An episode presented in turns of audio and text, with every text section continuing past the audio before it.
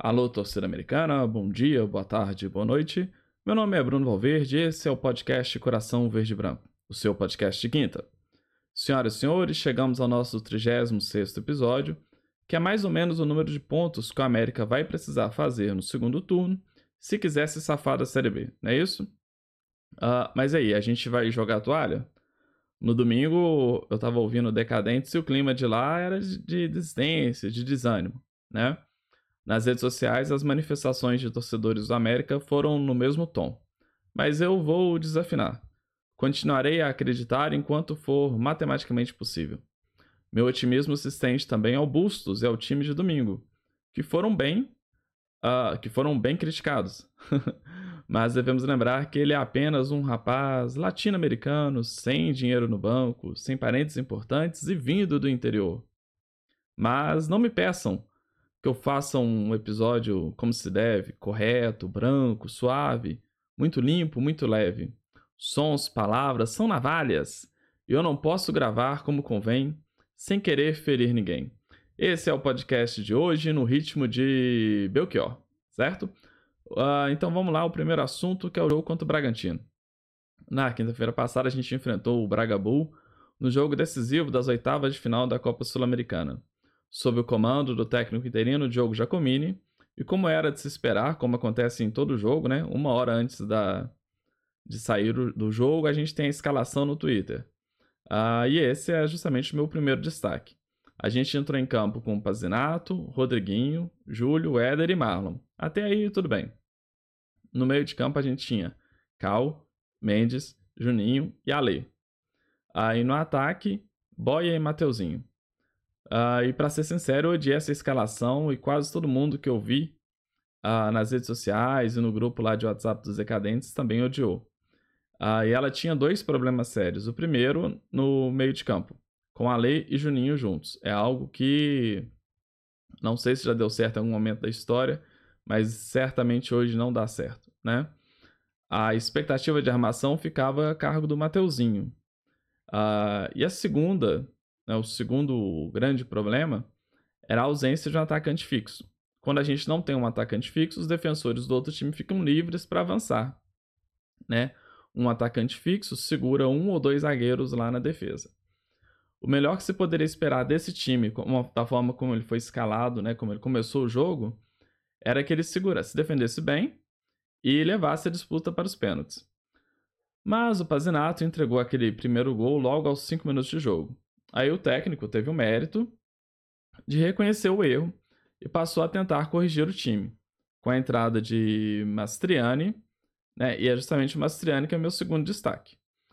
É o Mastriani artilheiro da Copa Sul-Americana, inexplicavelmente estava no banco, né? Mas entrou aos 27 minutos e trouxe esperança para a torcida do América.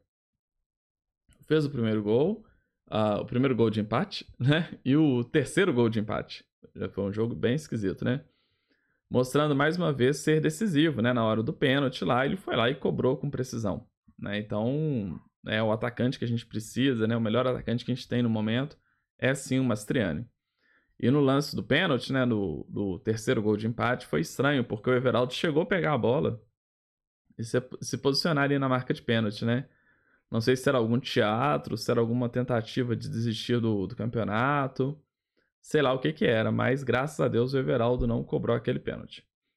Terceiro destaque é o Júlio, né? Ah, na verdade é o Rodriguinho e o Júlio. Ah, o Rodriguinho, nas ausências do Benítez e Martinez, tem sido responsabilizado pelas bolas paradas e tem ido até bem. Ele cobrou o escanteio no primeiro jogo pro Martinez cruzar, não foi isso? Pro Mastriani. Ah, e ontem, no jogo.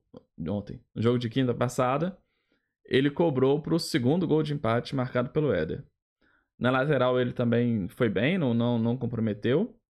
E mostrou algo muito interessante, que as piores opções para lateral direita são justamente os dois laterais de ofício que contratamos, né? O Marcinho e o Borges.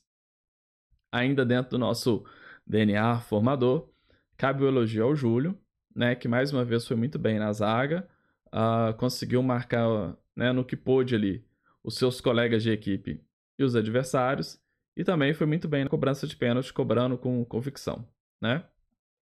Ah, o quarto destaque seria a redenção, uma tentativa de redenção de grande parte do nosso elenco na, na cobrança de pênaltis. Quando o jogo foi para os pênaltis, eu pensei assim: a, a gente não tem cinco homens para cobrar pênalti.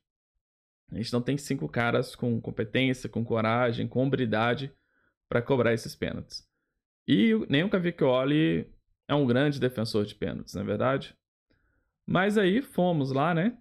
O Cavi entrou, ele quase pegou todos os pênaltis, ele foi muito bem em todos. E em dois ele foi efetivamente, né? É, ele defendeu efetivamente.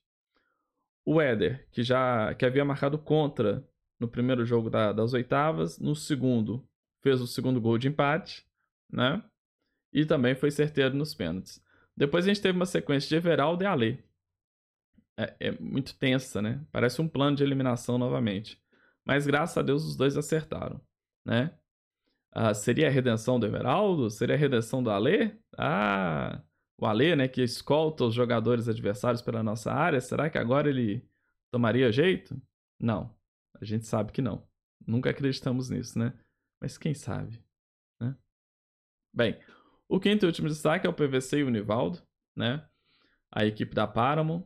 Uh, o PVC, eu acho ele um cara muito chato, assim, com aquelas estatísticas lá que ele vai trazendo, ainda que sejam verdadeiras, né? É muito chato ficar soltando aquele trem. Ah, aos 33 minutos, o América tomou 8 gols entre os 33 e 42 minutos do segundo tempo, em dias que o jogo foi à noite, chovendo, uh, no fuso horário do Equador. Poxa vida, é muito enjoado. E ainda tem umas piadinhas de tiozão, né? Ele se repete, né? Nos dois jogos ele faz uma piadinha lá com o atacante do, do Bragantino, o tal de sorriso, né? É, Tira seu sorriso do rosto que eu quero passar com a minha alegria, com a minha tristeza, sei lá, algo do tipo. E o Preto, que é um narrador que até que eu gosto bastante, né? Lembra os tempos da, da Band. Lá nos 70 minutos ele falou, ele selou que o Bragantino estava classificado, narrava como se o Bragantino tivesse classificado. Mas aos 76 entraram Martinez e Benítez, que todo mundo sabia que ia acontecer. Ou pelo menos que a gente esperava, né? E ao fim do jogo, com a nossa classificação, a narração virou um velório. Então fica esse registro negativo da, de uma narração muito parcial do Prieto. Aí, afinal de contas, mais uma grande vitória do América, contra tudo e contra todos, como sempre, inclusive contra a imprensa e contra o próprio América, que insiste em se boicotar, né? Uma noite memorável para todos nós uh, e uma noite daquelas que faz a gente ganhar torcedores, né? Atrair torcedores. Mas, em compensação, no domingo a gente teve um dia, um jogo daquele que repele, que expulsa torcedores, né? Que é o segundo assunto aqui desse episódio, que é o jogo contra o Goiás. Ah, e aí, galera, eu procuro sempre ser bastante sincero em meus posicionamentos aqui, né? Na verdade, na vida eu tenho aprendido isso, né? A gente vive um momento de tensão lá no, no meu trabalho. E minha esposa também, né, no trabalho dela. E eu falei, olha, o, melhor que a gente pode ser é o mais sincero e verdadeiro possível, né? Em tudo que a gente fizer, que aí ninguém vai nos pegar em, em contradição. Então, é um posicionamento para a vida e é um posicionamento aqui também podcast.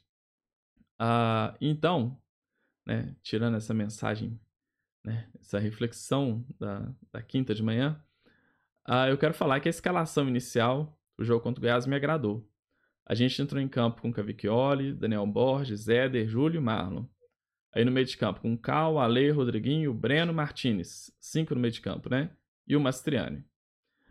Ah, eu gostei porque imaginei que na fase defensiva esse time funcionaria num 4-5-1 com Rodriguinho e Breno auxiliando os laterais. Ou seja, uma tentativa de solução para a fragilidade dos nossos queridos laterais. Outra tentativa uh, de solução foi povoar o meio de campo. É um problema que a gente tem, todo mundo sabe disso. Então ele povoou ali com cinco jogadores, né? Com a lei supostamente ajudando na marcação e deixando o Martini livres para, livre para amar ou para armar, né? Na fase ofensiva, eu imaginei que Rodriguinho e Breno pudessem descer pelas pontas, ajudando a municiar o Mastriani. Achei que pudesse dar certo, mas teve três problemas. Uh, dos três meio-campistas centrais, né? Martinez, Cal e Alê, apenas o Martinez marcava. O Cal não pegou nada e o Alê nem tentou. Né? Então é difícil jogar assim, né?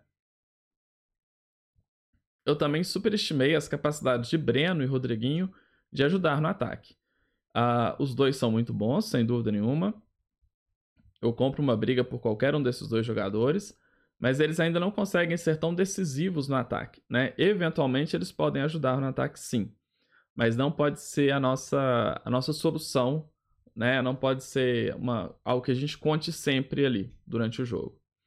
O terceiro problema é que a gente tomou o gol num grande vacilo do Cal, né? E da arbitragem, que foi mal demais, mas o América foi pior. Uh, que o Cal estava perpendicular ao gol, né? Se ele tivesse de lado, né, com o gol, assim, a bola teria batido no peito dele, né? Se ele tivesse ali um, um centímetro a mais de peito, de bustos, né? Se ele tivesse um pouco mais de busto, a, a bola teria batido no peito dele não teria entrado, né? Uh, quando a gente tomou esse gol, a, o time teve que propor mais o jogo e não tinha as ferramentas para isso, né? Com Breno e Rodriguinho tendo que atacar mais. E aí o jogo ficou feio, né? E levar, né? E gerou as vaias da, da torcida ainda no primeiro tempo, principalmente para ali. No segundo tempo, o Bustos tentou consertar, mas aí a falta dele, a falta de conhecimento que ele tinha das peças, a, né? E a falta, a falta de conhecimento do grupo e a falta de peças, né? Então, Burgos, Benítez e Juninho estavam suspensos atrapalharam ele. No intervalo, ele trocou o Éder pelo Maidana, que não acho que faça sentido, a não ser que o Éder tivesse machucado. É, para mim, queimou uma substituição. Depois trocou o Cal pelo Everaldo. Eu também não faria isso. Eu teria trocado o Alê pelo Pedrinho. E o time esboçou ali um 4-4-2. Né? Depois, com desespero, virou um 4-2-4. Com as entradas aí sim de Pedrinho e o Wellington Paulista nos lugares de Breno e Rodriguinho a loucura teria dado certo, né? Ou quase deu certo, né? Ou não deu certo por um na cabeça, para lembrar aquele tango argentino, uh, que me cai meio melhor que um blues. uh, por pouco, né? A bola do Pedrinho não, não entrou diretamente, né? Mas o, o Wellington Paulista estava ali, eu acho que a bola não entraria. E também é difícil dele tirar o pé, foi um lance rápido, né?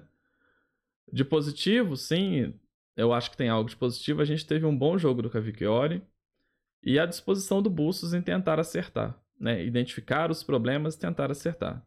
Não sei se vai dar tempo da gente se salvar da Série B, mas acredito que o nosso rapaz latino-americano possa sim melhorar esse time. Inclusive, para o jogo contra o Fluminense, eu acho que esse esquema 4-5-1 deveria se repetir. Só que aí com o Rodriguinho na lateral direita e Nicolas na esquerda. E um meio de campo com Mendes, Cal, Breno Martinez e Benítez. O meio de campo com 5, 3 mais dedicados à marcação, Martinez e Benítez ajudando na, na armação pelas pontas. O atacante, lógico, o Mastriani. Bem, é acreditar sempre, né, continuando aí na nossa fé. Beleza? Pessoal, já indo para os finalmente nesse programa que tá corridaço, né? Eu agradeço a todos aí que se inscreveram no canal Coração Verde Branco no YouTube e que também entraram em contato pelas redes sociais, dando feedback aí sobre o programa. Em especial, agradeço ao Henrique Figueiredo, o Zé Alves Aguiar, né, os colaboradores de sempre aí desse programa, Érico Ferreira, Sérgio Souza, né, o retuitador oficial dos produtores de conteúdo da América, professor Júlio, Ronaldo Augusto de Lima, que tem um nome super chique, né? Eu queria ter o nome de avenida também, né? A pessoa Bruno Afonso Pena, né? Queria ter um nome chique assim. Uh, Márcio Couto e Adriano. Sobre o volume de áudio, pessoal, espero que nesse, áudio tenha, nesse episódio tenha ficado melhor. Na verdade, essa aqui é a segunda versão desse programa, uh, porque o primeiro ficou ruim. Então, né, tô torcendo aí, eu tô primando, tô tentando primar mais pela qualidade do que pelo volume, né? Um dia eu acerto tudo. Por enquanto, eu vou pedir para vocês aí que aumente um pouquinho o volume do seu reprodutor de áudio para ajudar. É isso aí, pessoal. Chegamos ao fim desse episódio. Uh, peço a sua contribuição né, via Pix para manutenção deste podcast pela chave brunovalverde, arroba, brunovalverdeamerica, arroba gmail.com. Peço também que sigam este podcast nas redes sociais, no Instagram, coração.verdebranco, no Twitter, cor verde branco, uh, e siga a gente lá no canal do Coração Verde Branco também. Peço também ainda, peço ainda que classifiquem e sigam este podcast no Spotify. Um abraço a todos, fiquem com Deus, com o som das minhas cachorras no fundo. Uma tá lá fora latindo e a outra eu trouxe aqui para dentro para poder não atrapalhar tanto. Beleza? E vamos acreditar, galera. Vamos acreditar e ter esperança. Um abraço a todos, tchau, tchau. Dá tchau para eles, Estela. tchau, tchau.